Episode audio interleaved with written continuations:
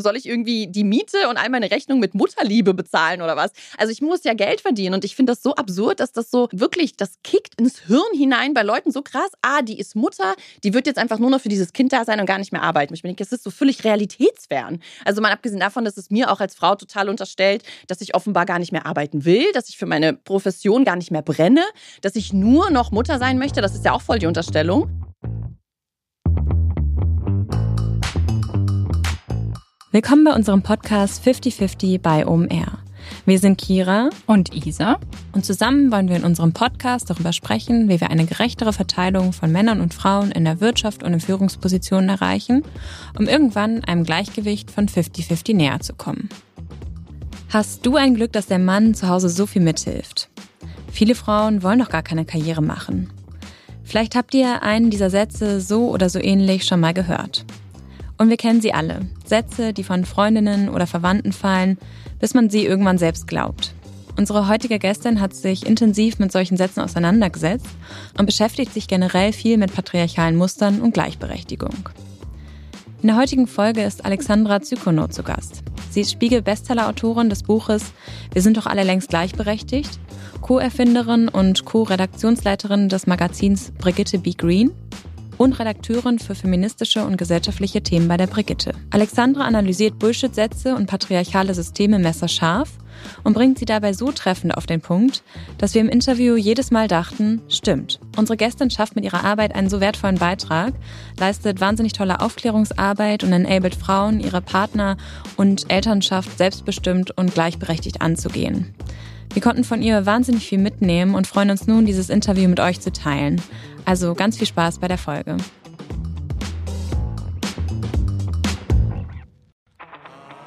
»50-50 bei OMR«, der Podcast für eine gerechtere Verteilung von Frauen und Männern in der Wirtschaft und in Führungspositionen.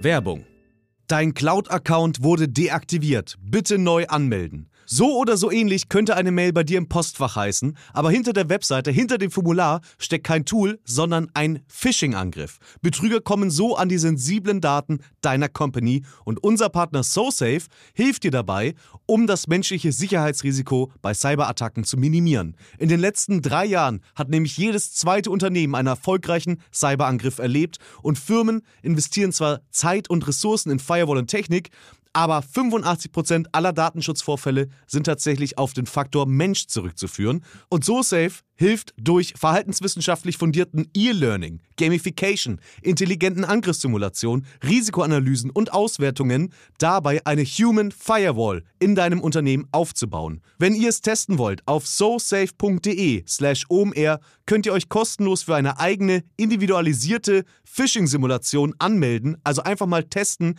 wie eure Klickrate im Unternehmen wäre auf solche Mails. Bisherige Unternehmen hatten da zum Beispiel 30 Prozent. Ihr könnt gucken, ob euer Unternehmen über- oder unterbietet. Alle Infos auf sosafe.de/slash omr. Werbung Ende. Ja, hi Alexandra, willkommen im 50-50 Podcast. Wir freuen uns total, dass du heute bei uns zu Gast bist. Hi, ich freue mich auch. Endlich mal wieder eine Live-Aufnahme. Yay! Zu Beginn unseres Podcasts fragen wir immer unsere GästInnen, wann war bei dir so das erste Mal, dass du über das Thema Gendergleichberechtigung oder auch Gleichberechtigung im Allgemeinen nachgedacht hast? Mm. Das ist äh, tatsächlich bei mir jetzt, ich würde mal sagen, neun Jahre her. Ich muss das immer vergleichen mit der Geburt meines Sohnes, weil damit begann es. Also vor Mutterschaft war es so, ah, wir sind doch alle längst gleichberechtigt. Ich werde genauso Karriere machen, ich werde genauso meine Gehälter verhandeln wie Männer, wie meine Mitkommilitonen. Das wird alles gar kein Thema sein, denn wir leben ja längst im 21. Jahrhundert. Und dann bin ich Mutter geworden vor neun Jahren und damit begann sozusagen die, die Ungerechtigkeiten. Kleine Dinge, kleine Sprüche, kleine, oh, bist du sicher, dass du so früh nach der Geburt wieder arbeiten möchtest? Oh, bist du sicher, dass du Vollzeit arbeiten möchtest? Äh, wo ist, sind denn deine Kinder, wenn du dann arbeitest? Also so diese ganzen kleinen Stichelsätze kamen. Mit äh, komischen Reaktionen, wenn ich dann gesagt habe, ja, ja, ich möchte all diese Dinge tun. Und da merkte ich sehr doll, ah, ich als Mutter kriege diese Fragen gestellt, aber der Vater irgendwie nicht. Da fragt keiner nach, warum der drei Tage nach Geburt wieder ganz normal Vollzeit zur Arbeit gegangen ist. Und ich bin quasi die Rabenmutter, wenn ich das täte. Gott bewahre. Also ja, seit mit Mutterschaft begann das. Vorher hatte ich keine Ahnung. Ja, sehr spannend. Viele können das gar nicht so genau auf ein gewisses Datum oder einen Zeitraum zurückführen, mhm. aber ähm, bei dir ist es dann ja anscheinend sehr konkret. Ja, definitiv. Du hast dein, den Titel deines Buches gerade schon erwähnt. Ja. Wir sind doch alle längst gleichberechtigt.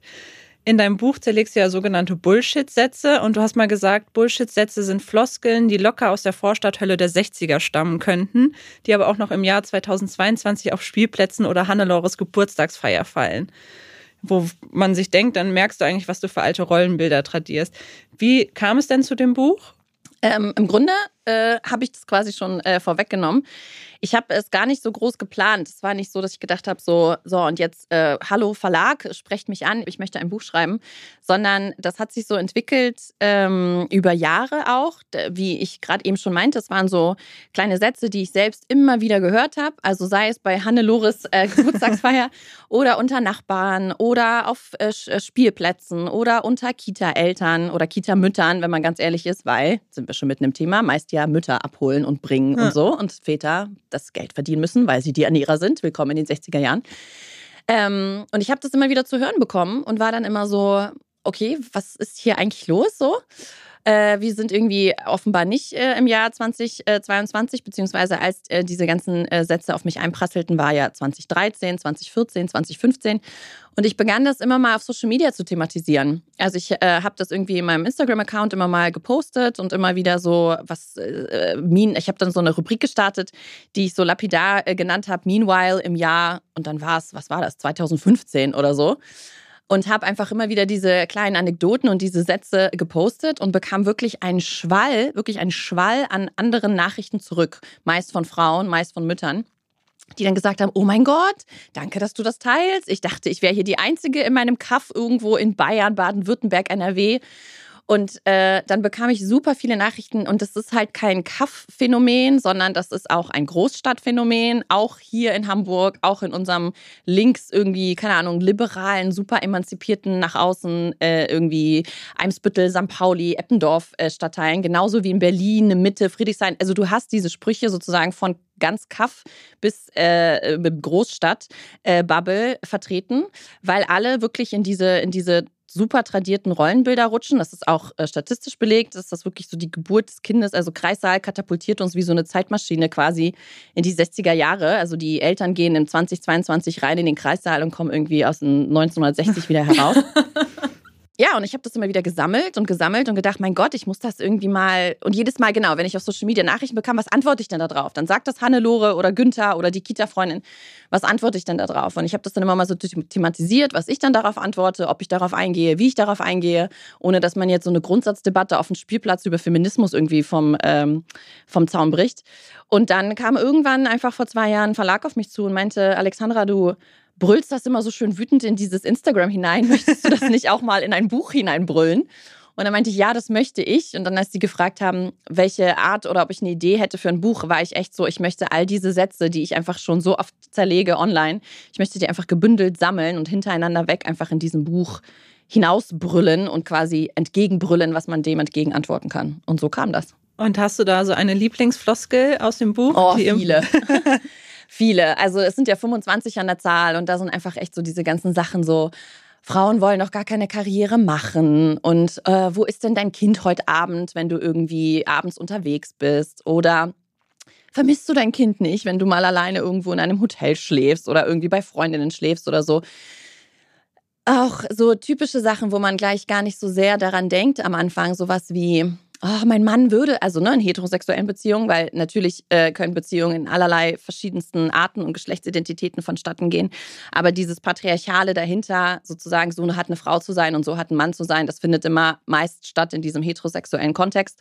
Und deswegen muss ich das immer sozusagen runterbrechen, um es klarzumachen im Buch, so der Mann hat so und so zu sein und die Frau hat so und so zu sein. Und in heterosexuellen Beziehungen kommt dann auch ganz oft sowohl vom Mann als auch von der Frau der Spruch, mein Mann würde ja so gern länger in Teilzeit gehen oder würde ja so gern länger irgendwie in Elternzeit gehen, aber bei ihm im Job geht das leider nicht.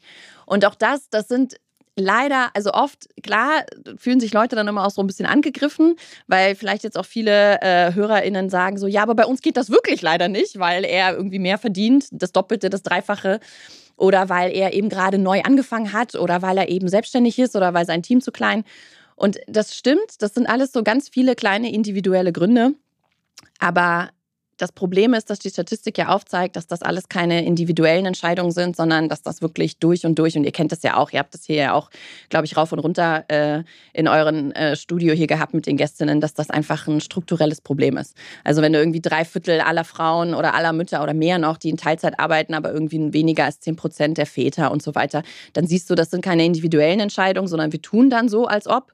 Aber all dieses, sein Team ist so klein oder er hat gerade erst angefangen, wenn man das auf eine Frau drehen würde, wenn eine Frau irgendwo neu anfängt, dann ist es völlig egal, wie groß ihr Team ist. Dann wird es gar nicht in Frage genau, gestellt. Genau, wird gar nicht ne? in Frage gestellt. Sie wird natürlich in Elternzeit gehen. Und wenn sie selbstständig ist, dieses selbstständigen Ding, das macht mich auch völlig wahnsinnig, weil wirklich, wie oft ich schon bei Freundinnen oder Kita irgendwie Bekanntschaften gehört habe, so, das Kind ist krank oder ne, es kommt auf die Welt und dann kommt immer ganz oft, ähm, ja, ja, sie wird auf jeden Fall beim Kind zu Hause bleiben, wenn sie selbstständig ist, oder sie wird auf jeden Fall länger in Teilzeit gehen, weil sie ist ja selbstständig, sie kann sich das gut einteilen. Wenn er selbstständig ist, wird genau das ausgehebelt andersherum. Dann wird gesagt, nee, nee, er kann auf gar keinen Fall zu Hause bleiben, er ist ja selbstständig, er hat Verantwortung. Oder er kann auf gar keinen Fall länger in Teilzeit gehen, weil er ist ja selbstständig, er hat ein Team zu führen. Wo ich mir denke, oh mein Gott, das ist quasi konträr. Es ja, ist nicht ja. die Selbstständigkeit sein Problem, sondern der Penis und irgendwie, die, dass er ein Mann ist und sie eine Frau. Und ähm, darüber rege ich mich im Buch einfach richtig schön auf.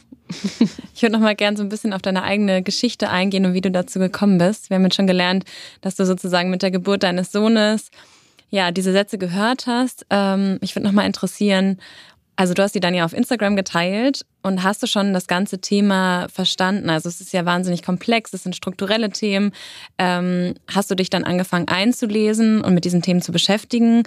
Oder hast du für dich auch so eine, so eine Erklärung schon gefunden? Also als du diese Sätze gehört hast, dass du so dachtest, ah ja, das kommt aus dem und dem Kontext heraus? Oder wie war so deine Entwicklung? Ja, das war tatsächlich eine Entwicklung. Ähm, ich habe ja Gender Studies nicht studiert zum Beispiel, wo man denken würde, normalerweise, wenn ich mich irgendwie jetzt schon im Studium damit beschäftigt hätte, ähm, hätte ich irgendwie ein gewisses Grundbasiswissen. Das hatte ich alles nicht. Ich war tatsächlich auch, also ich kokettiere damit auch nicht, sondern es ist wirklich buchstäblich so, ich war quasi eine dieser Bullshit-Satz- denkenden äh, Frauen. Ich habe wirklich gedacht, wir sind doch alle längst gleichberechtigt, bevor ich Mutter wurde. Und äh, als diese ganzen kleinen Dinge auf mich einprasselten, mal mehr, mal weniger, und man auch echt in Konflikte geriet mit Freundinnen oder Kolleginnen oder so, und ne, teilweise auch echt so von Chefinnen, auch ne Frauen, auch teilweise mit Kindern, so Sachen gehört hat, wie wenn ich gesagt habe, ich werde dann irgendwie schon, keine Ahnung, sechs Monate nach der Geburt zurückkehren. Schon vor allen Dingen, ne, wo ich mir denke, so schon, das gilt schon als schon, wow.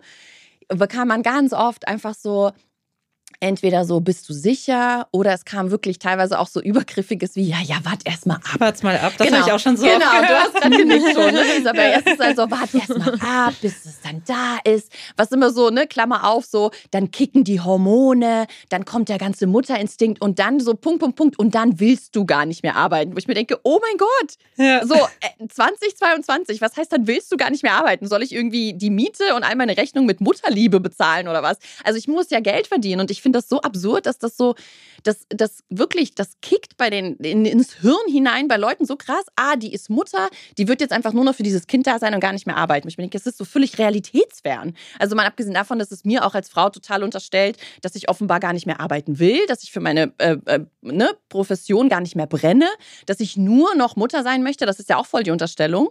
Weil was ist, wenn ich das gar nicht möchte? Was ist, ist ne? Es gibt ja genug, keine Ahnung, was ist, wenn ich gar keine Connection mit meinem Baby aufbauen kann? Passiert ja auch. Oder es dauert Monate oder weiß der Geier.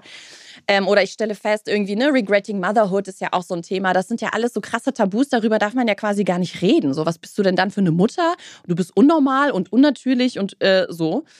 Ähm, genau, ich fange schon wieder an, mich aufzuregen und komme schon äh, von der eigentlichen Frage weg.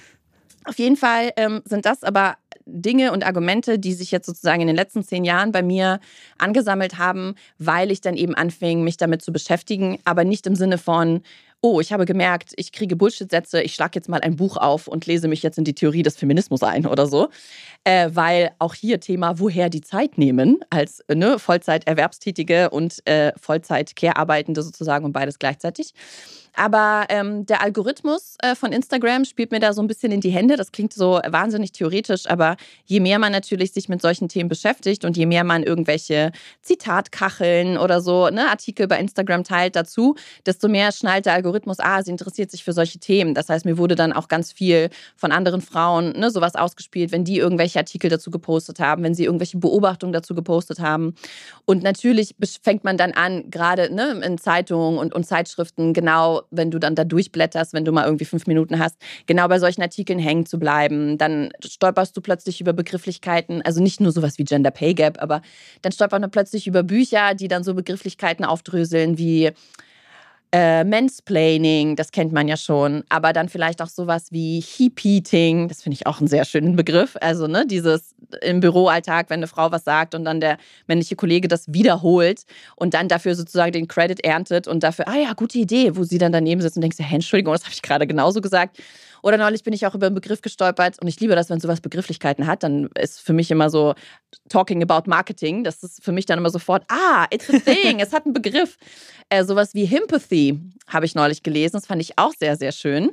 Also so dieses empathische fürs, für sofort fürs männliche Geschlecht im Sinne von, wenn in solchen Debatten ganz oft dann kommt, ja, aber was ist mit den Männern? Jetzt werden ja quasi die Männer unterdrückt oder die Männer werden jetzt von den Posten geschoben oder äh, die Männer müssen jetzt irgendwie einbüßen, wenn jetzt Quoten irgendwo kommen. Ähm, da könnte man sich jetzt auch sehr doll drüber aufregen, weil es auch so ein typischer Bullshit-Satz ist. Aber was ist denn jetzt mit den Männern? Ähm, und dass sowas dann Himpathy heißt. Also ich bin dann einfach über ganz viele Begrifflichkeiten gestolpert und habe mich immer mal peu à peu eingelesen.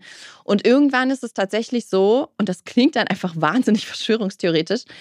Aber wenn man verstanden hat, dass quasi dieses patriarchale System ständig und überall in all unseren Köpfen, in irgendwie HR-Abteilungen, in Büros, in Kinderserien, in Büchern, in irgendwelchen Sendungen, Hollywood-Filmen.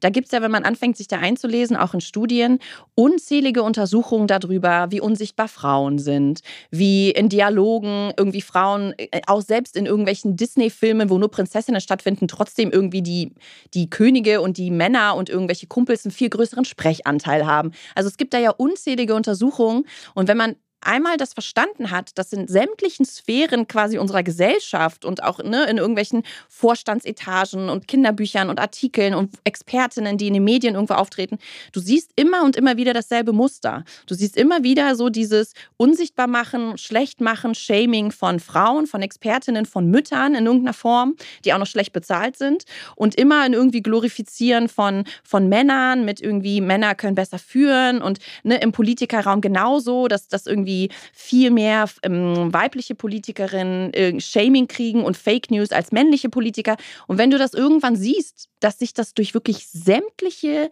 beruflichen und gesellschaftlichen Schichten und kulturellen Schichten unserer kompletten, unseres kompletten Alltags durchzieht, dann hast du fast das Gefühl, das Patriarchat ist quasi überall. Und überall sind diese Strukturen. Und manchmal möchte ich auch so ein bisschen wieder die Scheuklappen zumachen ja. und mir denken so, oh, ich wünschte, ich hätte das niemals erfahren, weil dann siehst du es überall. Dann ist es wirklich wie so Ganz eine Verschwörungstheorie. Schlimm, ja, ja. du siehst es überall. Und äh, das mündet dann auch in sowas, wie dass ich, mein Freund mich dann manchmal auch echt so anraunst, wenn wir irgendwelche Filmabende gucken und ich mich dann schon wieder darüber aufrege, dass ähm, irgendeine weibliche Anwältin schon wieder super sexualisiert und dümmlich dargestellt wird und irgend so ein stumpfer, keine Ahnung, Soldatentyp oder was auch immer dann voll so der Aufklärer und der Detektiv und der Polizist in einem ist und viel, viel schlauer dargestellt. Und dann rege ich mich darüber auf und mein Freund regt sich dann über mich auf und sagt, oh Gott, wir können keinen Fernsehabend mehr gucken, weil du irgendwie nur noch äh, überall deine patriarchalen Muster siehst. Und da muss ich mich auch ein bisschen im Zaum halten und sagen, ja, okay, ich schraube wieder zurück und äh, ja. Aber ich glaube, das können wir beide bestätigen. Umso Absolut. mehr man sich mit dem Thema mhm. beschäftigt, umso mehr sieht man und jetzt auch gerade bei mir auch mit dem Thema Baby und Mhm. Oh, du siehst diese ganzen Farben und mhm. du siehst dieses ganze Spielzeug und du denkst dir manchmal so, oh mein Gott, mhm. wie, wie soll das weitergehen? Lustigerweise sieht man gar nicht so viele Farben. Man sieht ja eigentlich immer nur zwei Farben, rosa und hellblau. Ja, genau. äh, ja. ja, auch das, ne? Das ganze Gender-Marketing bei Spielsachen und also wirklich, es ist wie so eine schlimme, schlimme Welt, die sich dann einfach auftut und man denkt so, okay, wow, ich dachte, wir wären echt schon weiter, aber sind wir irgendwie anscheinend nicht. Ja, und man sieht es vorher halt auch nicht, wenn man sich nicht nee. damit beschäftigt. Ne? Nee, ja, ja, absolut. Wir würden gerne mal auf so ein paar Sätze eingehen aus deinem Buch. Mhm. Ähm, einer meiner Lieblingssätze ist: Hast du ein Glück, dass dein Mann im Haushalt so viel mithilft? Schön. Ähm, was würdest du dem denn entgegnen? Ah, wie viel Zeit haben wir denn in diesem Podcast? Ja, also auch das ist, glaube ich, so ein ganz typischer Bullshit-Satz, äh, bei dem man selbst gar nicht so sehr auf Anhieb, ähm, wenn man sich nicht damit beschäftigt, versteht, was denn daran jetzt eigentlich so Bullshit sein soll. Weil eigentlich ist da voll die gute Entwicklung. So. Also ja, ich habe ein Glück, ich habe ich hab einen Mann, der mir echt im Haushalt viel mithilft. So, wow. Und es beginnt ja schon damit, dass wir das Wort helfen benutzen. Ja. Also das schreibe ich äh, im Buch ja auch äh, weil helfen ja bedeutet, da ist jemand hauptverantwortlich und der andere ist nur so ein Zuhelfer, so ein, so ein Hilfsjunge, der quasi so reinschneit, kurz mal irgendwie du ihm sagen musst, guck mal, da ist Dreck, da fehlt eine Windel und der Kühlschrank ist auch leer, geh mal los.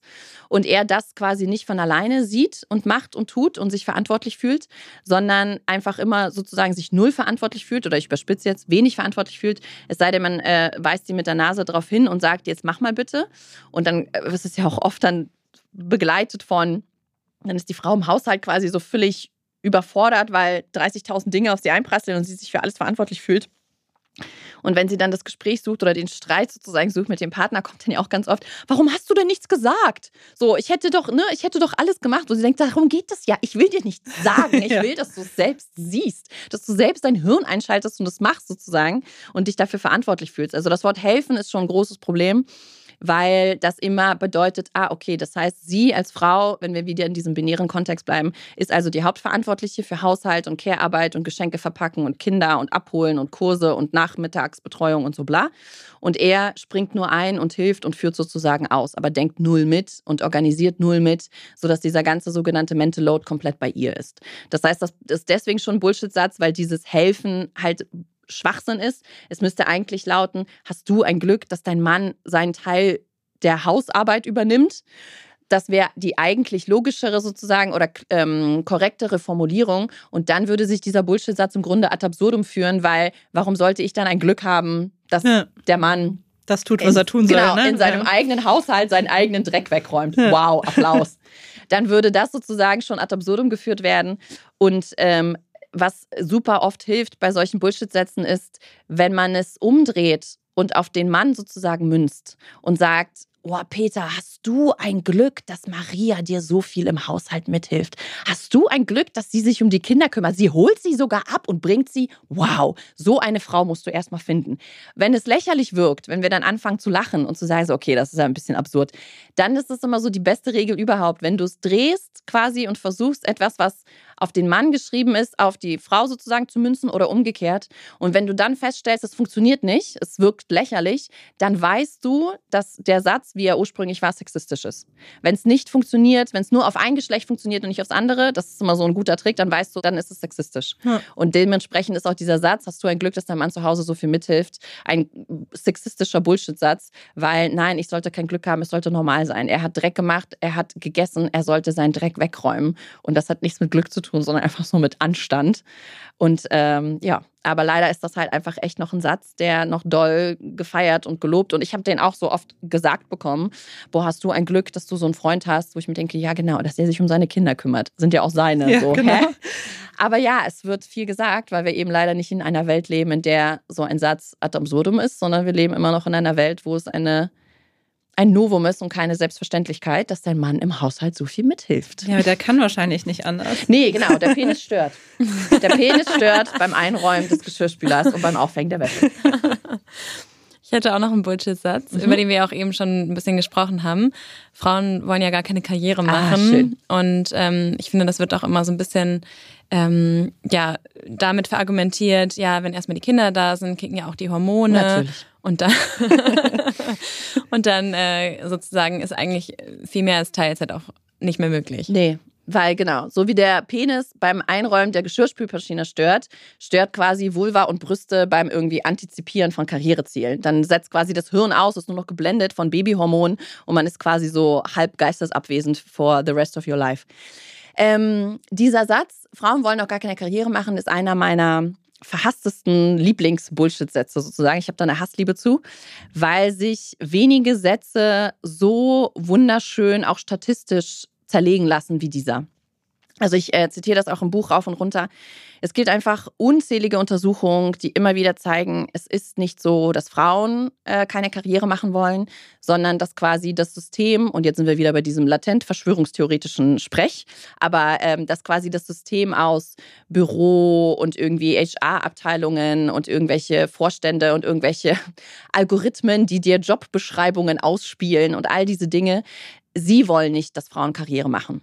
Also wir sehen das an unzähligen äh, Untersuchungen, wie zum Beispiel, wenn du gleichqualifizierten Mann hast und eine gleichqualifizierte Frau, die sich um eine und dieselbe Stelle bewerben, werden Frauen per se schon von den PersonalerInnen um eine ganze Schulnote äh, schlechter eingestuft, was ihre Qualifikation angeht. Das heißt, ne, also wirklich gleichqualifizierter Mann und Frau und sie wird von vornherein schon so, oh nee, die ist wahrscheinlich nicht so schlau und zwar eine ganze Schulnote. Selbiges gilt auch für Verhandeln von Summen. Du hast gleichqualifizierten Mann und gleichqualifizierte Frau, sie rufen exakt die identische äh, Summe auf.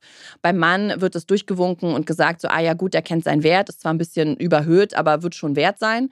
Bei Frauen exakt selbe Qualifikation, selbe Summe, heißt es dann so, ah nee, das ist aber ein bisschen zu viel und sie überschätzt sich und das kaufe ich ihr nicht ab. Ne? Dann gibt es Untersuchungen, die zeigen, dass sobald du ähm, Frauen Kinder auf Lebensläufen hast und Frauen, die keine Kinder auf Lebensläufen haben, äh, müssen die Frauen mit Kindern in, in Lebensläufen ein Drittel mehr Bewerbung schreiben als Frauen ohne Kinder in Lebensläufen. Trotz, ne, auch da selbe Qualifikation und so weiter, sie wird aber nicht eingestellt werden. Also das durchzieht sich sozusagen äh, wirklich durch verschiedenste Instanzen und weil wir gerade von Algorithmen sprachen, auch da gibt es Untersuchungen dazu, weil in der IT-Branche und in der künstlichen Intelligenzbranche vorwiegend, ich glaube in Deutschland mehr als 80 Prozent Männer arbeiten. Das heißt, sie schreiben sozusagen ne, die ganzen Codes und der ganze Algorithmus wird gefüttert von männlichen Sichtweisen. Und das führt unter anderem dann auch dazu, dass zum Beispiel Jobbeschreibungen, das habe ich neulich irgendwo gelesen, Jobbeschreibungen für ganz stumpf jetzt äh, Putzkräfte in irgendwie 80 Prozent aller Fällen Frauen ausgespielt werden und Jobbeschreibungen für Lkw-Fahrer in 80 Prozent aller Fälle Männern ausgespielt werden. Also, ne, das, ähm, äh, das sind einfach so, es durchzieht sich durch irgendwie sämtliche Instanzen. Und wenn man das dann so runterbricht und sagt, es ist kein Wunder, dass Frauen gar keine Ambition haben oder irgendwie sehr, sehr doll verstehen, dass sie, wenn sie Karriere machen wollen, sich gegen sehr, sehr viele Barrieren werden durchsetzen müssen. Also sie werden immer wieder beweisen müssen, ich kann es schaffen, obwohl ich eine Frau bin. Ich kann es schaffen, obwohl ich Kinder habe. Ich kann es schaffen, obwohl ich irgendwie, keine Ahnung, äh, bossy bin, in Anführungsstrichen. Es gibt einfach sehr, sehr viele Adjektive, die Frauen immer im Jobkontext immer ne, zugeschrieben werden. Sie ist dann bossy und er ist dann durchsetzungsstark. Sie ist dann irgendwie zickig und er ist dann auch wieder durchsetzungsstark. Äh, sie kann irgendwie ihren Wert nicht richtig einschätzen. Er kann seinen Wert sehr, sehr gut einschätzen, obwohl gleiche Summen. Sie müssen sich einfach permanent beweisen. Und da, auch da gibt es Untersuchungen drüber, dass Männer auch viel, viel schneller passiv nach Beförderung gefragt werden, während Frauen viel, viel aktiver nach Beförderung fragen müssen, sie aber seltener bekommen. Also, ne, das, äh, da gibt es einfach diese unzähligen Untersuchungen. Wenn du das dann alles einmal so runterbrichst und runterschreibst oder dir das sozusagen reinziehst in irgendwelchen äh, zusammenfassenden Studien, denkst du, ja gut, dann unter den Umständen würde ich halt auch keine Karriere machen wollen, weil es einfach so, so viel erschöpfender und anstrengender ist für Frauen, sich gegen all diese Dinge durchzusetzen setzen äh, als für Männer und sich dann hinzustellen, zu sagen, ja gut, es ist für dich zwar viel erschöpfender und anstrengender und wahrscheinlich wirst du im Burnout landen, aber warum machst du das denn nicht? Wo du dir denkst, so, ja gut, aber dann ist es klar, dass Frauen keine Karrieren machen wollen, weil sie irgendwann verstanden haben, dass das System sie so sehr ausbremsen wird und sie es einfach so, so, so, so, so viel schwerer haben werden als Typen.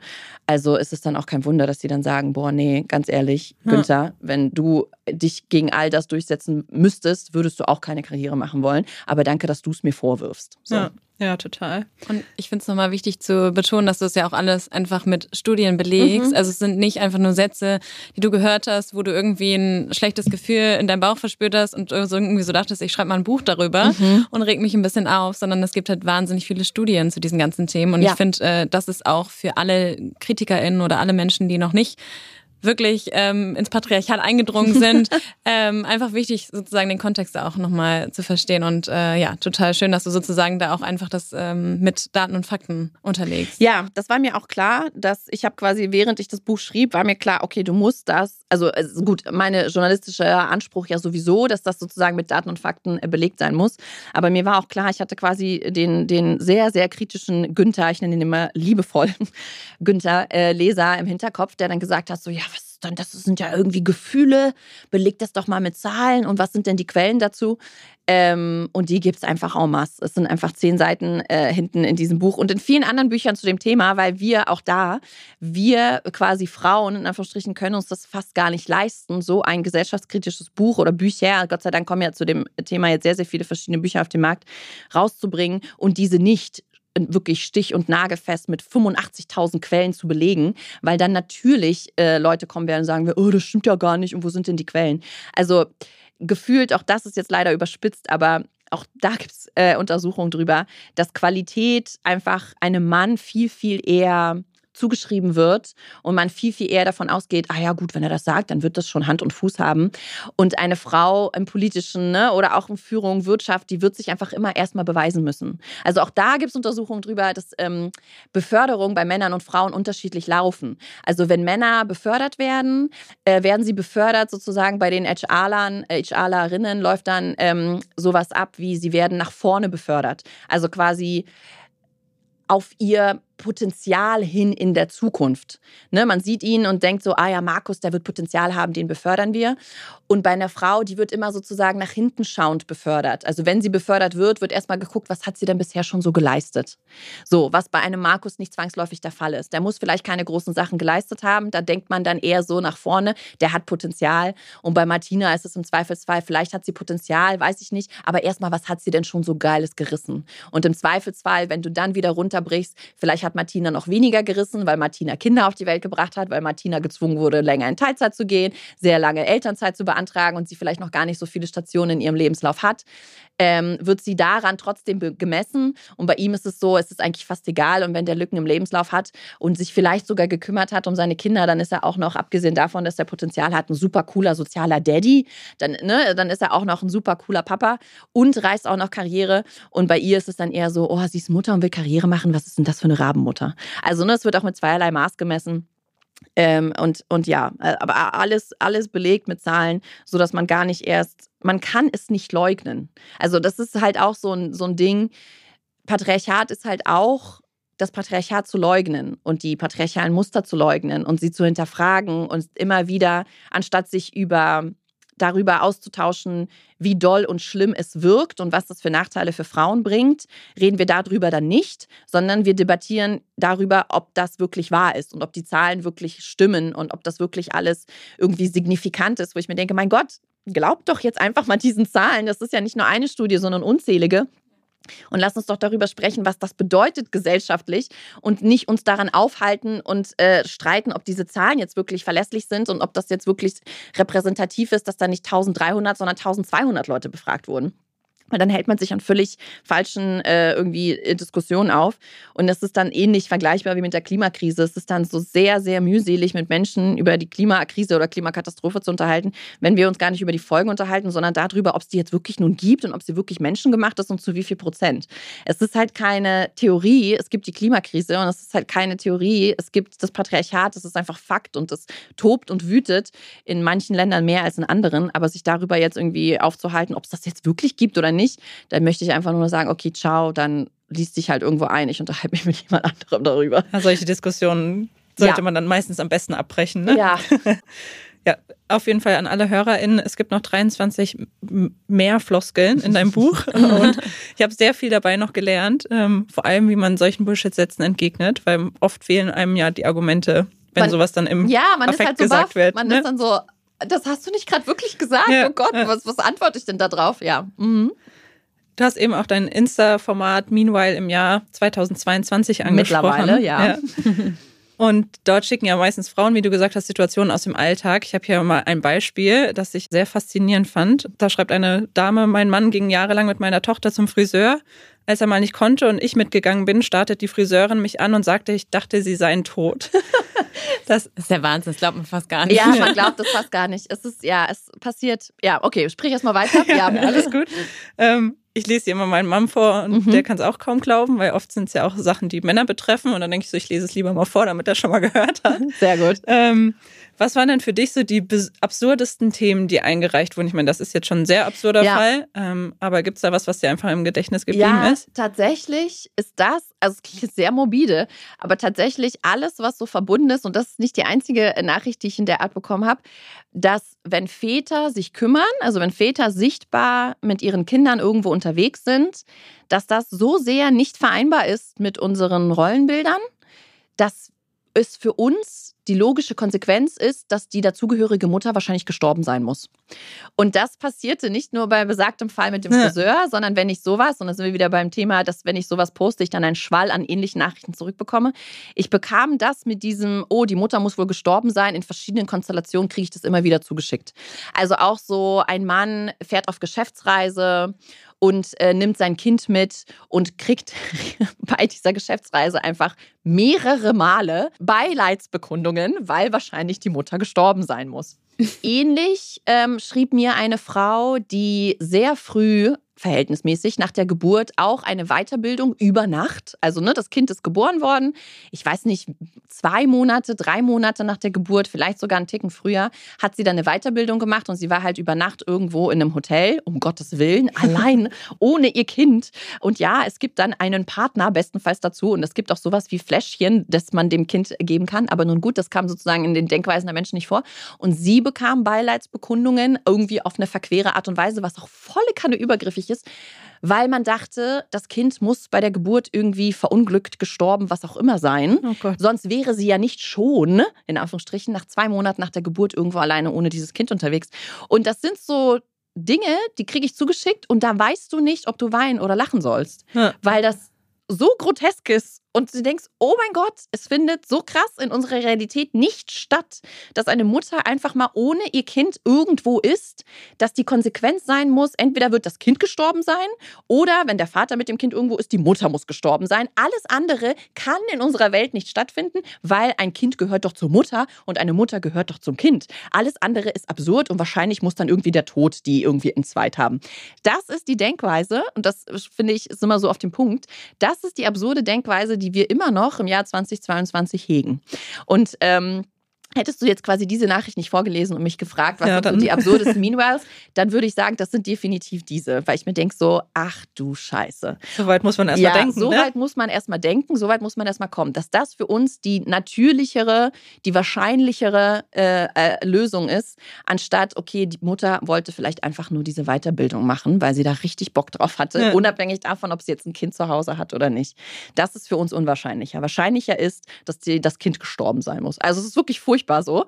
Äh, ja, und ansonsten kriege ich aber ganz, ganz viel so die Klassiker. Ne? Elternabende, irgendwie, keine Ahnung, 25 Mütter, ein Vater. Laternen basteln in der Kita, 25 Mütter, ein Vater. Auch aber, das finde ich auch leider furchtbar, weil das sozusagen Teil des Systems ist. Also, ne, wenn ich immer von System spreche, fragen mich Leute auch immer, was ist denn jetzt genau dieses System, von dem du immer sprichst? Aber System ist im Grunde alles, ähm, was nicht privat ist. Also alles sozusagen Kitas, Schulen, Arbeitgeber, Medien, Serien, Bücher, Politik, also alles, was sozusagen ein Stück weit schon draußen ist in der Gesellschaft, was nicht mehr mein privaten Raum ist, ist im Grunde schon Teil des Systems.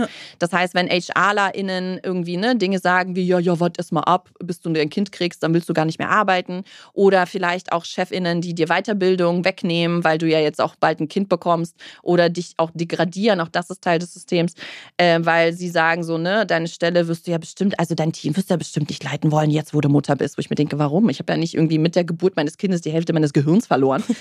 ähm, genau, das ist also alles Teil des Systems und wirklich gruselige Meanwhiles im Jahr äh, 20, jetzt mittlerweile 22. Ich glaube, die Serie geht jetzt schon, glaube ich, in die fünfte oder sechste Jahresrunde. Sind auch Sachen, die mir zugeschickt werden. Gestern erst wieder habe ich das nicht auf Instagram, sondern auf LinkedIn gesehen. Gruselige Aufgaben, Schulaufgaben in Schulbüchern. Also für unsere Kinder sozusagen im Schulalltag. Dann gehen Hm. sie raus. Theoretisch kannst du vielleicht in deinem privaten voll die gleichberechtigte Beziehung leben, wenn du das Glück hast, in Anführungsstrichen einen Partner zu haben, der da mitmacht. Leider muss man das ja immer noch so formulieren. Und dann geht aber dieses Kind raus sozusagen ins System Schule und kriegt dann äh, irgendwie Matheaufgaben oder Sachaufgaben, wo einfach so Sachen drinstehen wie, keine Ahnung, Matheaufgabe, Papa teilt, also öffnet sein Portemonnaie und meine nimmt mehrere Scheine raus und steckt dann wieder welche rein. Wie viel Geld hat er jetzt noch auf dem Tisch übrig oder so? So eine typische Matheaufgabe. Und im Kontext mit der Mama ist die Matheaufgabe dann aber so, Mutti hängt die Wäsche auf, hat 25 Wäscheklammern auf der Wäscheleine und nimmt dann irgendwie 17 Wäscheklammern runter. Wie viele Wäscheklammern hat sie dann noch Hm. auf der Leine? Das sind einfach alles so Sachen und sie sind klein und man könnte jetzt auch sagen, ja, ja, komm, weißt du, mein Gott, dann haben sie halt da einmal so eine Aufgabe. Aber es ist ja nicht nur das. Ne? Du siehst es ja dann, dann gehen sie nach Hause und dann gucken sie irgendwie nachmittags, keine Ahnung, Fernsehen und dann, oder hören Hörspiele und in den Hörspielen ist es dann genauso. Dann hast du irgendwelche Hörspiele von, keine Ahnung, die drei Fragezeichen für die Jungs und die drei Ausrufezeichen für die Mädchen. So diese typischen Hörspiele, wo ne, drei Detektiven Jungs Fälle lösen und drei Detektivinnen Mädchen. Und bei den Jungs sind es dann Fälle querbeet, Piraten, weiß der Geier, irgendwelche, weiß ich nicht, alle möglichen Themen. Und bei den Mädchen sind das immer Detektivfälle so aller Unfall beim Schönheitswettbewerb. Oder irgendwie Verwechslungsgefahr beim Backwettbewerb.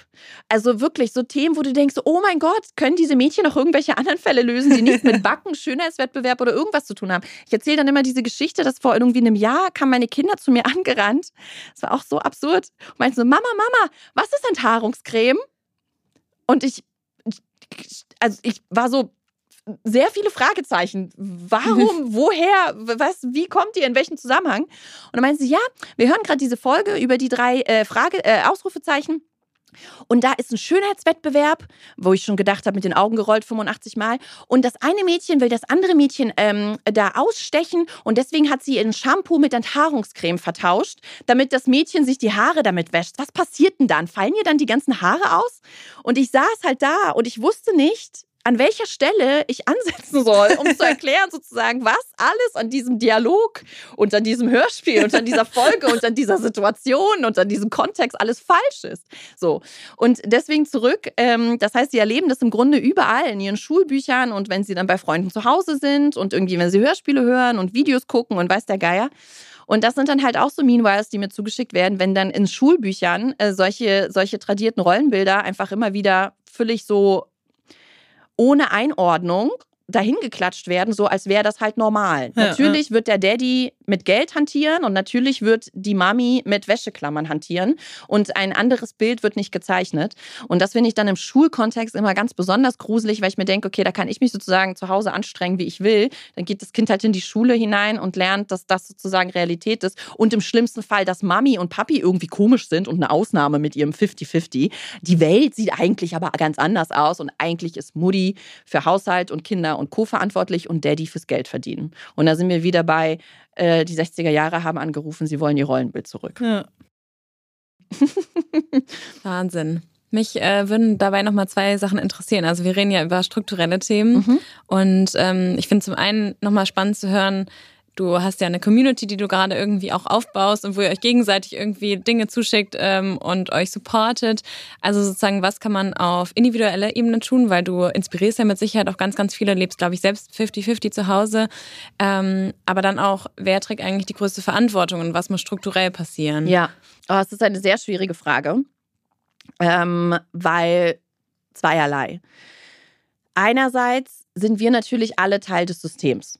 Also, ne, ähm, nicht nur sozusagen im Privaten, sondern ich, wenn ich jetzt zum Beispiel, ich privat bin jetzt privat zu Hause, aber ich kann, vielleicht bin ich ja auch HRlerin oder Personalerin irgendwo im Unternehmen und bestimme darüber, welche Bewerbungen weitergereicht werden und welche nicht. Wenn ich mich mit dem Thema beschäftige und dann sozusagen weiß, ah, es laufen also unterbewusst in mir sogenannte unconscious gender biases ab, also dass ich ne, voreingenommen bin einem bestimmten Geschlecht gegenüber und wenn ich einen Stapel habe an gleichqualifizierten irgendwie Bewerbungen von Männern und Frauen, werde ich die Frauen irgendwie schlechter bewerten. Ich weiß jetzt, dass ich es unterbewusst tun werde. Ich werde versuchen, dagegen anzuarbeiten. Ist es ja schon, dass ich privat quasi als Alexandra etwas tue, allein für mich, aber dadurch, dass ich auch im Arbeitskontext Teil des Systems bin, ändere ich gleichzeitig auch ein Stück weit ein Rädchen im System. Das heißt, wir alle sind Teil des Systems, je nachdem, welche Jobs wir haben. Wenn ich Journalistin bin, kann ich aktiv dagegen anarbeiten, nicht immer dieselben Markus und Thomas und Christians als Experten anzufragen, sondern vielleicht auch Christianes und irgendwie ne, Tines und, und Marias oder so anzufragen. Dann habe ich zwar auch individuell eine Entscheidung für mich getroffen, aber ich bin ja gleichzeitig auch Teil des Systems und habe da irgendwie ähm, äh, an einem Rädchen gedreht. Und das ist mir deswegen so besonders wichtig, weil ganz, ganz viele, auch Frauen in meiner Community und auch JournalistInnen und, und auch bei Lesungen, ähm, Frauen, die mich fragen, was kann ich denn, weil das ist alles so groß und das System und das Patriarchat, das ist alles so überfordernd und ich lebe ja nun mal allein in meinem kleinen Häuschen, mein kleines Leben. Was kann ich denn ganz persönlich tun? Und ich verstehe diesen Wunsch und diesen Drang, das wissen zu wollen, weil wir natürlich auch alle immer so eine einfache Lösung haben wollen. Aber ähm, ich hüte mich immer davor und fahre das dann immer so ein bisschen zurück und sage, ich verstehe, dass du das möchtest. Aber wir dürfen nicht Gefahr laufen, dann abzudriften in dieses, ich kann ja privat in meinem Haushalt was tun und damit das System verändern, weil das wird nicht funktionieren.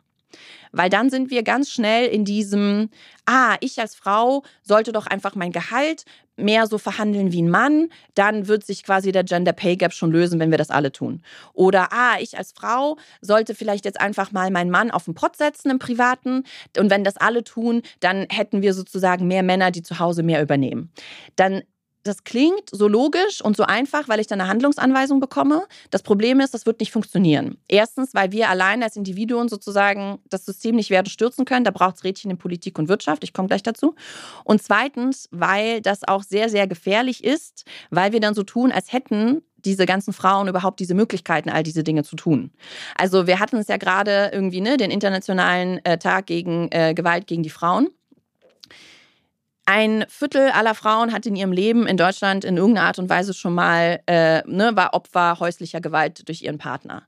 Das heißt, ein Drittel bis Viertel, und die Dunkelziffer wird viel höher sein, der Frauen in Deutschland aktuell sozusagen hat gar nicht die Möglichkeit, ihren Partner in irgendeiner Art und Weise auf den Pott zu setzen und zu sagen, so hol du jetzt mal das Kind öfter ab oder räum du jetzt mal besagten äh, Geschirrspüler aus, weil im Zweifelsfall die Antwort dann sein wird, dass er ihr irgendwie irgendeine Tasse aus dem Geschirrspüler irgendwie ins Gesicht knallt oder so. Und ähm, das sind, das, das ist etwas, was wir immer mitbedenken müssen, weil es eben gar nicht so leicht ist, den Frauen zu sagen, mach du doch einfach dies oder mach du doch einfach X oder Y, dann ändert sich schon das System, weil wir dadurch die Verantwortung verlagern aus dem Strukturellen ins Individuelle und sagen, ihr Frauen seid doch doch selber schuld, setzt ihr doch mal eure Männer auf den Pott und so weiter.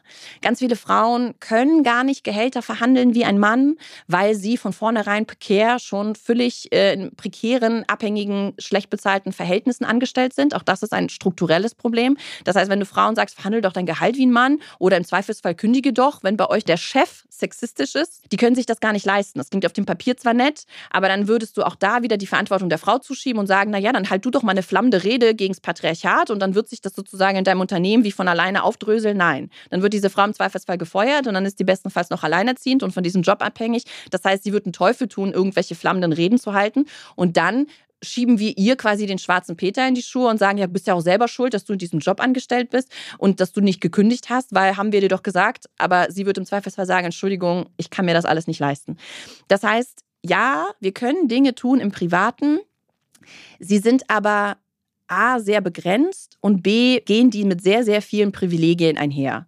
Also es bedeutet, ich kann im Grunde nur Frauen sagen, verhandel doch mal dein Gehalt mehr wie ein Mann oder setz mal deine Typen auf den Pott, trifft im Grunde nur auf Frauen zu, die A, überhaupt einen Partner haben, B, einen Partner auf Augenhöhe haben, wo keine Konflikte herrschen, keine irgendwie psychische oder physische Gewalt, wo beide, leider muss man es dazu sagen, mehr oder weniger gleich viel verdienen, weil das Geld schon auch mitschwingt und mitwiegt, weil auch da kenne ich ne, Fälle und Beziehungen, wo dann Partner im Zweifelsfall sagen, so ich bringe hier aber nur mal das Geld nach Hause, verdien du erstmal so viel wie ich und dann können wir drüber reden. Das trifft nur auf Frauen zu, wo beide auch gesund sind, ne, wo man, weil auch da, ne, Frauen können nicht einfach sagen, ich verhandle mein mein Gehalt und kündige zur Not, wenn die vielleicht einen Partner zu Hause haben, der irgendwie psychisch krank ist oder wo das Kind psychisch krank ist. Das heißt, es müssten, all diese Tipps gelten eigentlich nur für Frauen, die sehr, sehr viele Privilegien haben, wie Jobs, gut bezahlte Jobs, Partner, Partner auf Augenhöhe, wo alle gesund sind, wo sie keine finanziellen Nöte haben und auf wie viel, wenn du das alles aufreißt, auf wie viele Frauen trifft das wohl zu? Das wird wahrscheinlich dann, keine Ahnung, 10, 15 Prozent aller Frauen sein und die restlichen 85 Prozent, was machen die denn? Deswegen bin ich immer finde ich es immer schwierig, solche Tipps zu geben. Was kann ich dann privat in meinem eigenen Haus tun? Ja, wenn du einen Partner auf Augenhöhe hast, Klar, geh in den Konflikt mit ihm. Ja, wenn ihr ungefähr gleich viel verdient und ihr euch das leisten könntet, äh, dass er auch mal länger in Elternzeit geht oder dass er auch mal reduziert, dann geht in den Streit, Konflikt mit ihm, dann macht sozusagen eure Bedürfnisse klar und guckt, dass er eben länger in Elternzeit gehen kann. Ja, oft kommt dann, aber die Struktur ist nun mal so, er verdient das Doppelte oder das Dreifache, wir können uns das nicht leisten. Sag ich dann so, ja, verstehe ich, aber er verdient das Doppelte und Dreifache ja bestimmt nicht erst seit gestern, sondern wenn ihr es wisst, er verdient verdient viel mehr. Und wenn ihr wisst, ihr wollt eine Familie gründen und wenn ihr wisst, das Elterngeld sind aber maximal nur 1800 Euro, dann verlieren wir ja ganz schön viel. Dann kann er doch schon, eine Schwangerschaft dauert ja bestenfalls irgendwie neun bis zehn Monate, kann er ja schon, bevor diese zehn Monate ansetzen, anfangen, ein bisschen Geld zurückzulegen für eine längere Elternzeit. Sodass, wenn er dann in Elternzeit geht und sie dann wissen, oh, aber wenn ich jetzt fünf, sechs Monate in Elternzeit gehe, verlieren wir ja ganz schön viel Geld, dann hat er halt vorgesorgt. Und dann hat er, wenn er wirklich den Wunsch hat, Elternzeit zu nehmen und wirklich den Wunsch hat, dann vielleicht zu reduzieren, dann wird er vorher halt Geld angespart haben. So wie er es wahrscheinlich sowieso wird angespart haben, wenn er wirklich das Dreifache von der Frau verdient. Dann soll er da halt einfach in seinen Finanztopf greifen und dann sollte es ihm bestenfalls wert sein. Und da kommen wir wieder zu diesem Satz, mein Mann würde so gerne in Elternzeit gehen, aber bei ihm geht das leider nicht. Ich glaube, wenn man es wirklich dolle will, dann und es wirklich solche Argumentationen sind wie, er würde so gerne, aber er verdient halt das Dreifache, denke ich mir, ja, ist doch geil, wenn er das Dreifache verdient. Dann lass ihn doch vorher einfach ein bisschen Geld zurücklegen und dann könntet ihr das euch so aufteilen, dass du dann eben früher in den Job zurückkehrst, wenn du das willst und er eben länger aussetzt, weil dann könnt ihr es euch leisten. Und das sind einfach so Sachen, nicht sofort in diese typischen Fallen reintappen, die in die ganz viele Paare reintappen, weil man das halt so macht. Das ist so dieses, ne, wenn so, also wenn man im Grunde zu seinen Lebensentscheidungen gefragt wird, warum hast du sie dann getroffen und man eigentlich fast nichts anderes sagen kann als, ja, weil man das halt so macht und weil das halt meine Eltern so gemacht haben und in meinem Umfeld alle so gemacht haben, ist das nicht unbedingt ein guter Wegweiser. So. Und das zu hinterfragen und sich damit auseinanderzusetzen, das sind, glaube ich, so erste sehr, sehr wichtige Schritte und sich dessen bewusst zu werden, dass die Entscheidungen, die man getroffen hat und die klassischen Modelle, die, für die man sich entschieden hat, dass man das wahrscheinlich gar nicht so freiwillig getan hat. Und ähm, dann ist sozusagen auch zurückkommen zu deiner Frage, der Spielraum, was man allein mit seinen privaten Entscheidungen anstellen kann, auch ziemlich begrenzt. Weil dann muss halt die Politik ran. Dann muss sie sowas abschaffen wie das Ehegattensplitting. Ne? Was, äh, was hattet ihr, werdet ihr als Thema ja auch schon gehabt haben, das genau dieses klassische Modell befördert. Es muss eine Individualbesteuerung her von Mann und von Frau und nicht, dass sozusagen, wenn er viel arbeitet und sie gar nicht oder wenig, dann die Familie am meisten Steuern sparen kann, weil es falsche Anreize setzt. Dann müssen Partnermonate bei Elternzeiten völlig anders verteilt werden, dass der Mann nicht mindestens nur zwei Monate gehen kann, wenn er äh, Elternzeit nehmen will, sondern vier oder fünf. Dann bleibt er auch viel, viel länger zu Hause und es ist politisch sozusagen gar nicht anders möglich. Er kann nicht weniger als diese zwei Monate gehen. Das sind einfach alles so Rädchen, auch Quoten, Quoten in Unternehmen und nicht nur in den höchsten DAX-Unternehmen, sondern auch ne, in mittelständischen Unternehmen, was sozusagen, wo du dieses Unconscious Gender Bias schlägst, weil du dann als Unternehmen weißt, ich muss jetzt diese Frauen einstellen, ich muss mich aktiv auf die Suche nach ihnen machen und kann mich nicht mehr herausreden mit, das bewirbt sich halt keine, na gut, dann Pech gehabt, sondern ich muss aktiv auf die Suche nach diesen Frauen gehen. Das sind alles Rädchen, die nicht im Privaten getroffen werden, sondern im politischen und im wirtschaftlichen. Und ohne diese Rädchen kannst du dich zu Hause abrackern, wie du willst, mit deinen privaten Entscheidungen. Das System wird dich trotzdem bremsen. Das war eine sehr ausführliche Antwort, Entschuldigung. Aber fand ich nochmal sehr gut, dass du auch auf diese individuellen Entscheidungen mhm. eingegangen bist, weil ich glaube, das vergessen wir in unserer Bubble auch einfach oft, dass viele Leute diese Möglichkeiten, die wir haben, einfach nicht haben. Genau. Und selbst wenn, es kostet auch einfach wahnsinnig viele Ressourcen. Also ja. auch nicht jeder hat die Ressourcen, irgendwie sich selbst zu educaten, in diese Konflikte zu gehen. Ähm, ja. Ja. Du hast eben schon gesagt, du lebst mit deinem Mann 50-50. Kannst du uns da so ein bisschen mitnehmen, wie euch das aufgeteilt ja, habt? Also einigermaßen. Ich struggle damit immer noch. Also, ne, auch ich habe da nicht die Weisheit, äh, die 50-50-Weisheit mit den Löffeln gefressen. Ähm, wir haben jetzt in den letzten, wir sind jetzt äh, seit fast zehn Jahren Eltern. Und wir haben, glaube ich, verschiedenste Modelle und Konstellationen durch. Und das je nach Betreuungsbedarf der Kinder sozusagen ändert sich das dann auch. Und das muss man auch dazu sagen. Ich finde das immer ganz schön zu sagen, weil das, glaube ich, sehr vielen Leuten dann so den Druck nimmt. Auch wir, und da sind wir wieder beim Thema, ich dachte am Anfang, wir sind alle längst gleichberechtigt. Und auch ich dachte am Anfang, ich mache diese Dinge, weil man das halt so macht. Ich war bei beiden Kindern die obligatorischen typischen zwölf Monate in Elternzeit und er nur die obligatorischen zwei. Also auch wir haben das klassische Modell so gemacht, weil man das halt so macht und weil ich bin verhältnismäßig jung Mama geworden. Ich war 27 und ich hatte niemanden in meinem Freundeskreis, der schon Kinder hatte. Das heißt, ich war, mir war absolut klar, irgendwie, wie machen das denn so die anderen? Naja, so die, die irgendwie eine Generation, also, oder weiß ich nicht, fünf, sechs, sieben, acht Jahre älter sind als ich, da gehen alle Mamas irgendwie zwölf Monate Monate, dann machen wir das halt auch so. Also ich habe das null hinterfragt, weil mir auch gar nicht klar war, was das sozusagen für einen Rattenschwanz nach sich zieht und diese ganzen Diskriminierungen, die damit einhergehen. Und dann haben sich verschiedene Dinge eingeschlichen. Also wir haben sehr, sehr früh, und das da muss ich quasi meinen Freund loben, auch wenn das irgendwie so absurd erscheint, aber auch das ist ja leider keine Selbstverständlichkeit. Wir haben sehr doll gleich am Anfang uns Sachen automatisch aufgeteilt, wie es war klar, ich stille, also als das Stillen funktioniert hat, wobei auch nicht stillen völlig fein ist und jede Frau soll das machen, wie sie möchte. Ähm, aber als ich mir klar war, ich stille und als klar war, es hat funktioniert, weil ne, auch das ist ja keine Selbstverständlichkeit, ich kann das vorhaben und dann klappt es halt nicht und tut weh und das Kind will nicht oder ich habe nicht genug Milch. Ähm, bei mir hat das alles funktioniert und alles war fein, aber es bedeutete einfach sehr krasse Nächte. So. Und alle zwei Stunden oder im Zweifelsfall alle anderthalb Stunden wacht man dann auf und man kann gar nicht mehr tief in den Tiefschlaf kommen und so weiter. Und dann wurde sehr schnell klar, okay, so werde ich ungefähr vor Erschöpfung sterben in den nächsten paar Tagen. Also hat sich das bei uns, haben wir dann so verschiedene Modelle gefahren. So Sachen wie ich habe dann vorgeschlafen, oh Gott, ich werde das echt nie vergessen. Ich habe dann quasi vorgeschlafen, in Anführungsstrichen. Ich bin dann so um 8, um 9 Uhr abends bin ich dann ins Bett. Also das Baby hat getrunken, ich habe das dann meinem Freund gegeben, ich bin dann ins Bett. Dann hat er das Baby betreut bis so Mitternacht rum. Dann hat er mich geweckt, weil ne, das Baby wollte dann trinken. Dann hat mein Freund mir quasi das Baby gereicht und dann war meine Schicht, in Anführungsstrichen. Wir haben auch sehr früh damit begonnen, diese Dinge als Schichten zu betrachten, ohne dass ich da überhaupt das Wort Care-Arbeit kannte. Aber es war klar, das ist halt so Schicht. Wir hatten dann früh Frühschichten und Nachtschichten und Nachmittagsschichten. Und dann ähm, habe ich zum Beispiel das Baby dann um Mitternacht genommen und war dann so bis 5 Uhr morgens, haben wir dann versucht zu schlafen, wie auch immer man da schlafen kann und gestillt und geschlafen. Und dann bin ich mit ihm teilweise herumgelaufen, wenn die dann einfach dann zwei Stunden äh, irgendwie durch die Nacht brüllen. Und dann hat er äh, ist er, weil er ist Lehrer, das heißt, er musste immer so um 7 Uhr, kurz nach 7 Uhr aus dem Haus. Aber dann hat er von Mitternacht bis 5 hat er dann schlafen dürfen. Und so gegen 5 bin ich dann wiederum, wenn das Baby wieder wach wurde, wach geworden, habe ihm das Baby wiederum in die Hand gedrückt und dann habe ich geschlafen von irgendwie 5 bis, keine Ahnung, 20 nach 7. Und dann hat er, war er morgens mit dem Baby unterwegs und dann hat er mir das Baby in die Hand gedrückt, ist zur Arbeit gegangen und dann hatte ich sozusagen meinen Vormittag. Das sind so Sachen, das war ganz, ganz am Anfang. Und zwischendurch ist das dann wieder gewandert. Dann haben wir es wieder, wenn das Baby ruhiger ruhiger schlief, haben wir festgestellt, okay, jetzt müssen wir das so akribisch nicht mehr machen. Ich muss nicht mehr vorschlafen, in Anführungsstrichen. Dann haben wir aber sehr früh bei beiden Kindern haben wir unsere Frühschichten und Nachtschichten etabliert. Ich muss mich da fast schon wieder zurückerinnern, weil das jetzt einfach so zehn Jahre her ist.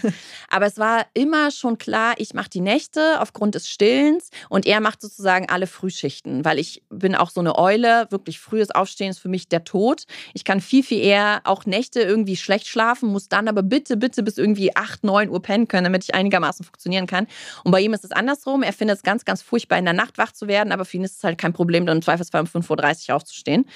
Ähm, das heißt, wir hatten ganz früh das etabliert, dass ich dieses Ausschlafen morgens hatte, soweit es halt ging, bis er arbeiten musste. Und dafür hatte ich dann aber die Nachtschichten. Dann hatten wir an den Wochenenden solche Sachen pari pari aufgeteilt. Ganz, ganz lange. Unsere beiden Kinder waren leider immer Frühaufsteher, jahrelang, 6 Uhr morgens, 5.30 Uhr teilweise standen sie im Bett wie eine Eins. Mama spielen, Papa spielen. Und äh, an den Wochenenden hatten wir das ganz, ganz lange, viele Jahre. Das, ähm, lass mich überlegen, wie das immer war. Am Samstag durfte ich ausschlafen. Das heißt, da musste dann mein Freund aufstehen, wenn das Kind um 6.30 Uhr gesagt hat, hallo, spielen, ist er dann samstags um 6 Uhr aufgestanden und hat bis ungefähr 9 Uhr ne, Frühstück und betüdeln und spielen und rausgehen und so. Und wir hatten auch Zeiten, oh Gott, da erinnern wir uns heute noch, die, die, also im Winter vor allen Dingen war das halt hammerhart. Also mein Freund war dann eher nicht so der Zuhause-Spieler, der wollte dann lieber rausgehen und mit dem Kind irgendwie draußen sein. Und dann haben die einfach in den ganzen Wintermonaten, dann weißt du, hast du das Kind halt gefüttert und bist fertig, es ist irgendwie 6.40 Uhr. Und ich so, was mache ich denn jetzt? Und es ist einfach noch zwei Stunden lang dunkel draußen. Aber dann ist der mit dem echt, der hat es mal genannt, Lichter gucken. Dann sind die immer raus, haben sich Vitrinen angeguckt, oh Laternen, den Mond. Also, ne, und dann sind die da echt rumgelaufen bis 8.30 Uhr, 9 Und dann bin ich aufgewacht, war einigermaßen erholt. Und dann haben wir gewechselt. Dann hat mein Freund sich zum Beispiel hingelegt und ich war dann dran. Oder wir haben dann den Vormittag zusammen verbracht und wussten, wenn ich ausschlafen durfte, durfte mein Freund sich dann mittags hinlegen und ich nicht sozusagen. Und am Sonntag haben wir dann geswitcht. Am Sonntag bin ich um 6 Uhr aufgestanden und er hatte sich hinlegen können bis 9. Und dann haben wir den Vormittag zusammen verbracht und dann durfte ich mich mittags hinlegen. Also es war sehr, sehr akribisch, aber wir haben einfach beide das von Anfang an wirklich doll klar gemacht und einander kommuniziert, ich habe Bedürfnis nach Schlaf. Ich habe Bedürfnis nach Erholung. Ich habe Bedürfnis nach, ich will alleine ohne jemanden Kaffee trinken gehen können. Und wenn es nur eine halbe Stunde ist. Und das sind einfach so verschiedene Dinge gewesen. Und irgendwann hat sich dann etwas eingebürgert, was ich im Buch auch beschreibe, was sich der Deal nennt. Äh, was ich eigentlich total stumpf und easy finde. Aber allen Eltern, denen ich davon erzähle, vor allen Dingen Müttern, sind immer hellauf begeistert. Was immer so einerseits erfreulich ist, aber andererseits auch so übertraurig, weil du denkst okay, okay, krass, das ist eigentlich so eine Selbstverständlichkeit und irgendwie kommt aber kein Mensch da drauf. Und das ähm, äh, ist jetzt eine sehr lange Spannung aufgebaut worden für diesen Deal, der aber an sich irgendwie völlig stumpf ist. Alle sechs bis acht Wochen schnappt sich einer von uns die Kinder und fährt übers Wochenende weg. Oder bleibt da, aber der andere fährt übers Wochenende weg. Zu irgendwie einer Freundin auf die Couch, wenn man sich leisten kann, mit irgendwie einer Freundin, keine Ahnung, ins Hotel irgendwo. Oder zu seinen eigenen Eltern, wenn man mit denen noch gute Verhältnisse hat und sie noch am Leben sind. Das ist ja auch alles nicht selbstverständlich. Aber dass man in irgendeiner Art und Weise weg ist. Dass man am Wochenende weg ist von Kindern, von Familie, von Care-Arbeit und einfach schlafen gehen kann, wann man will, durchschlafen kann, wie man will, morgens aufwachen kann oder eben nicht aufmachen kann und lange auspennen kann, wie man will. Und das haben wir, seit meine Tochter eins ist, und abgestellt haben wir das eingeführt mit wirklich nicht als Ausnahme, sondern als Regel mit Eintrag in den Kalender und mit nach zwei Monaten, okay, ich müsste jetzt wieder mal fahren, ich merke es, meine Batterien sind leer, mit einfordern und mit akzeptieren, dass der andere jetzt wieder mal dran ist. Und das war wirklich, es war ein Game Changer, weil wenn die Zeiten tough sind und Szene kommen und irgendwelche Phasen und irgendwelche Schübe, Wachstumsschübe und das Kind ganz viel brüllt und schreit und anstrengend ist und einen Nervenzusammenbruch kriegt, weil du das Toast nicht richtig beschmiert hast oder so, ähm, dann weißt du vor lauter Vorfreude, okay, ja, es ist gerade hart, aber in drei Wochen habe ich ein Wochenende nur für mich. Davon kann man sehr, sehr lange zehren. Und wenn man das gerade hinter sich hatte und wieder ein Toast-Meltdown beim Kind ist, weiß man, okay, aber vor einer Woche hatte ich das Wochenende allein für mich und in sechs bis acht Wochen werde ich es wieder haben. Das hilft schon sehr doll. Ja, ja, und das ich. sind, genau, das sind so kleine Rädchen hier und da, an denen wir drehen. Aber ich glaube, das große Bewusstsein, dass wir das brauchen und dass nicht nur er das braucht als Vater, sondern auch ich als Mutter, dieses Bewusstsein und dass mich das nicht zu einer schlechteren Mutter macht, dass ich das brauche, das wünsche ich mir bei viel, viel mehr Paaren, weil ich glaube, dass das Mindset und dann die Handlungen sozusagen in der Partnerschaft ähm, radikal ändert. Im besten Fall macht es dich ja zu einer besseren Mutter, weil du erholter bist und viel besser auf die Kinder eingehen kannst. Ja, ja. Und auch das ist leider auch immer, also ja, und dann tut es mir gleichzeitig voll leid für ganz viele Frauen oder Alleinerziehende, die das nicht haben können, weil ja, das macht sie ja nicht automatisch zu schlechteren Müttern, nur, also, ne, weil sie sich das nicht leisten können oder weil sie eben einen Krankenpartner haben oder keinen Partner oder was auch immer. Aber wir sehen natürlich auch super oft, und das zeigen ähm, Studien auch, dass gerade Paare, die diese ganzen Privilegien haben und diese Dinge machen könnten, wie Wochenenden alleine, dass gerade diese Paare es nicht tun. Ja. Und dann denke ich mir, okay, aber wenn selbst ihr das nicht macht, ihr müsst ja quasi sozusagen das Rollenbild am ehesten ändern, weil ihr könnt es euch leisten. Ihr könnt doch jetzt nicht, was, wer soll es denn sonst ändern? Die, die das sowieso gar keine Ressourcen haben und gar keine finanziellen Möglichkeiten, diese Dinge äh, zu tun. Das heißt, es müssen unbedingt die Paare sein, die sich das leisten können, die die Privilegien haben. Und da stimme ich dir auf jeden Fall zu. Es macht sie zu besseren Müttern, nicht nur, weil sie entspannter sind und auch sozusagen von sich aus mehr Energie und Ressourcen haben, weil es auch mal diese Sprüche gibt, ne? wenn du die ganze Zeit gibst und gibst und gibst und irgendwann du als Tasse sozusagen leer bist, dann ne, wie kannst du noch weitergeben, wenn du selbst ausgeschöpft bist? Ja. So, es funktioniert ja nicht. Ähm, und ja, und das, das, die sind bessere Mütter, nicht nur sozusagen, weil sie mehr Ressourcen haben, sondern es gibt auch Untersuchungen, die zeigen, gerade Mädchen schauen sich das Freizeitverhalten äh, für sich selbst bei ihren Müttern ab. Und wenn man sich die Frage stellt, ja, ich mache das alles und ich kümmere mich um Weihnachtsbaum und Geschenke und Brotdosen und irgendwie Nachmittagsbetreuung und Kurse und Geschenke für Schwiegereltern und fühle mich die ganze Zeit verantwortlich. Will ich, dass meine Tochter das genauso macht? Will ich, dass meine Tochter genauso sich dreht und dreht und dreht, wenn sie dann Mitte 30 ist. Und wenn man jetzt als Mutter, die vielleicht zuhört, sich denkt, oh Gott, nee, für sie wünsche ich mir das nicht. Und man die Möglichkeit hat, bei sich selbst anzufangen, dann würde ich sagen, bitte tut das, weil ihr setzt euren Töchtern im Zweifelsfall und auch euren Jungs, weil die dann sehen, ah, es kümmert sich also immer eine weibliche Person in der Familie.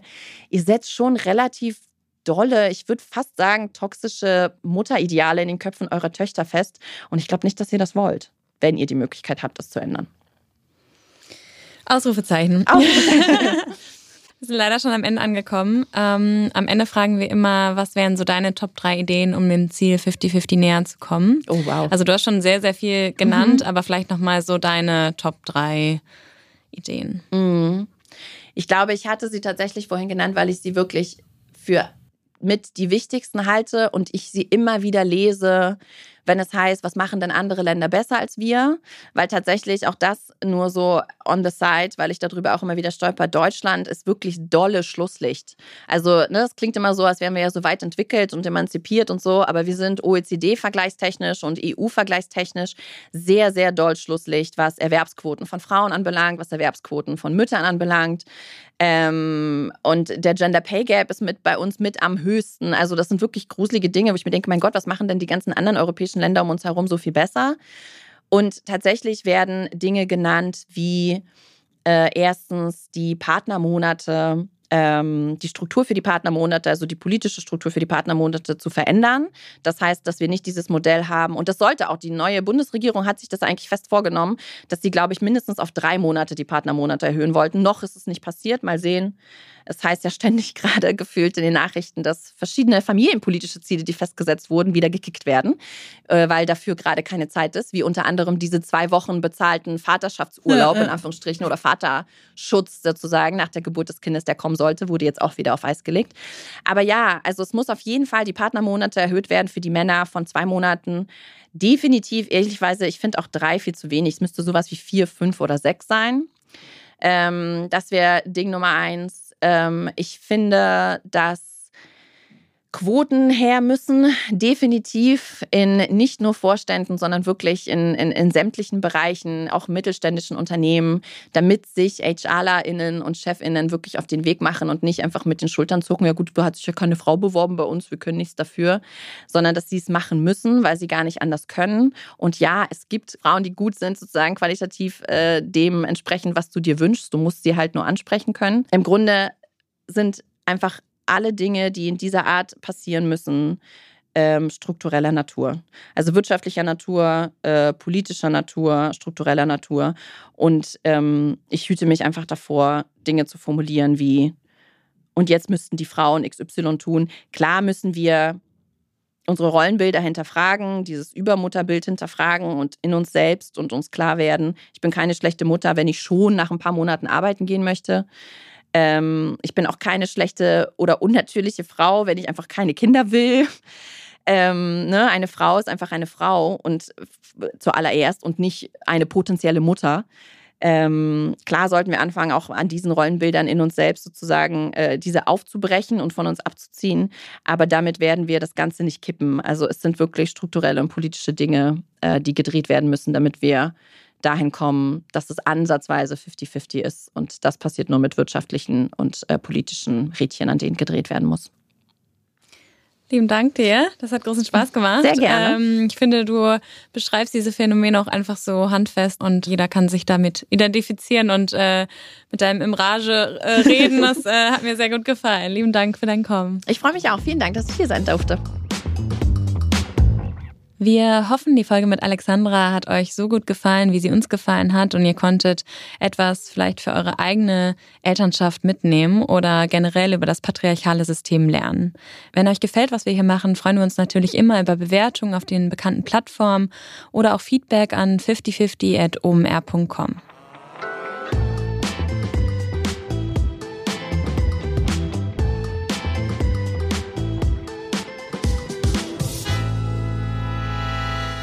Dieser Podcast wird produziert von Podstars bei OMR.